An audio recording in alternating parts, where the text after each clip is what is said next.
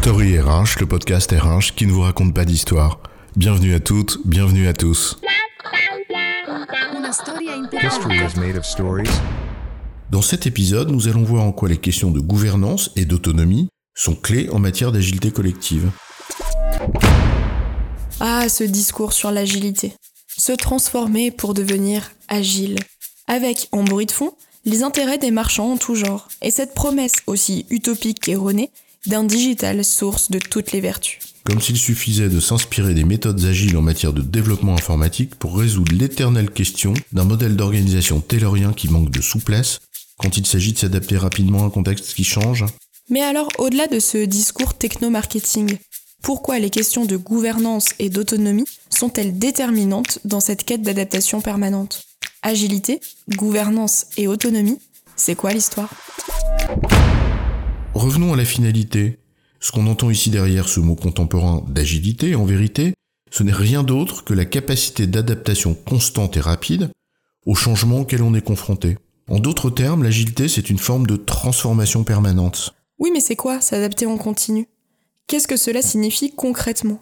On le sait, l'entreprise est essentiellement structurée par des processus normatifs, dérivés contemporains du taylorisme, parce qu'elle a besoin d'être efficiente. Alors il suffirait de dire que s'adapter collectivement au fond, c'est adapter les processus collectifs à une nouvelle donne, à une situation qui a changé. Sauf que dans la pratique, on le sait, c'est loin d'être aussi simple, et ça pour deux raisons. D'abord parce que les processus ne sont pas toujours adaptés aux situations réelles sur le terrain, parce que trop silotés, parfois conçus hors sol, et parce que la réalité des situations de travail est rarement conforme à l'idée qu'on s'en fait quand on n'est pas sur le terrain. Et puis quand bien même le soit-il, à l'instant T, ben, il faut du temps pour réviser un processus, surtout dans une entreprise de taille importante. Or, si les changements sont incessants, ils sont aussi parfois rapides et brutaux, et ce qui ne laisse pas suffisamment de temps pour repenser la grosse mécanique.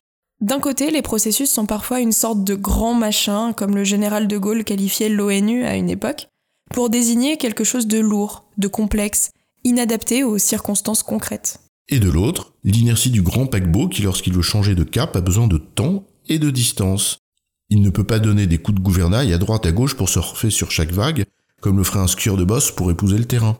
Alors il ne reste qu'une option, adapter la norme au contexte en temps le plus réel possible. Et cela prend deux grandes dimensions.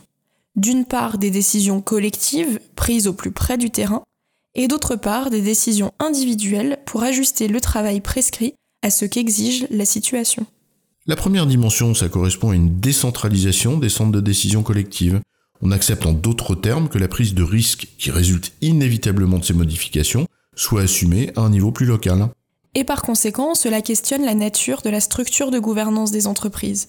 Une grande entreprise intégrée, centralisée, où les décisions collectives ne sont prises que dans un siège mondial, dans une grande tour, s'adapte moins vite, par nature, que des structures locales qui collent à la réalité du terrain.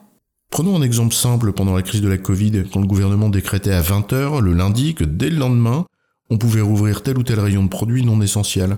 Eh bien le lendemain, t'as les magasins qui sont prêts dès l'ouverture et ceux qui mettent plus de temps pour réagir. Entre les deux, c'est du chiffre d'affaires en plus ou en moins. On imagine bien alors que le temps d'adaptation est plus long quand il faut cascader une longue chaîne hiérarchique dans un groupe centralisé. Sauf à y aller à marche forcée, mais alors il y a nécessairement des dégâts collatéraux, comme des RPS par exemple.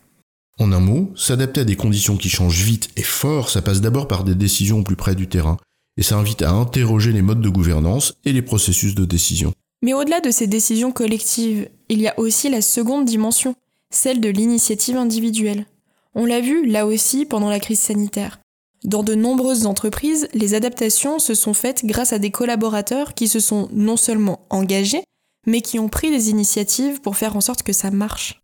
Absolument, et forcé de constater que dans beaucoup de cas, eh ben, ça a marché grâce à eux, grâce à ce formidable engagement des gens qui au fond aiment bien faire leur travail, y compris quand il faut prendre des risques pour ne pas appliquer la norme, le processus, le travail prescrit à la lettre. En un mot, parfois l'initiative, eh ben, c'est contourner des instructions pour une bonne cause. C'est là où deux cas de figure se présentent. Soit on autorise les collaborateurs à prendre une initiative en leur donnant une certaine marge de manœuvre, ou à l'inverse, on ne l'accepte pas. Et dans ce cas, ils n'ont pas d'autre choix que de ne rien faire, mais ça ne résout pas le problème, ou de contourner les instructions, mais ça les expose. Et dans les deux cas, ils ont mal au ventre, soit parce qu'ils ne peuvent pas bien faire leur travail, soit parce qu'ils sont obligés de tricher. En d'autres termes, la clé, c'est de leur laisser une part d'initiative, mais dans un cadre donné. Et c'est précisément ce qu'on appelle l'autonomie. Une liberté dans un cadre donné. Et qui t'est donnée par ton manager qui t'a délégué une zone de responsabilité au sein de laquelle tu te gouvernes librement. Autonomie et délégation, les principes de base du management, vieux comme le monde, principes qu'on a peut-être réduits à peau de chagrin dans certaines entreprises qui ont poussé le modèle taylorien à son paroxysme, les principes dont on redécouvre désormais la nécessité à mesure qu'on a besoin d'être collectivement agile. En résumé, l'agilité, c'est la capacité d'adaptation rapide et constante d'une entreprise. Cela dépend de sa capacité à prendre des décisions collectives au plus près du terrain et des événements, et de permettre des initiatives individuelles encadrées. L'agilité est donc une question de gouvernance et d'autonomie. J'ai bon chef? Oui, tu as bon, mais on va pas en faire toute une histoire. Story RH, le podcast RH qui ne vous raconte pas d'histoire. Retrouvez tous les épisodes sur storyrh.fr.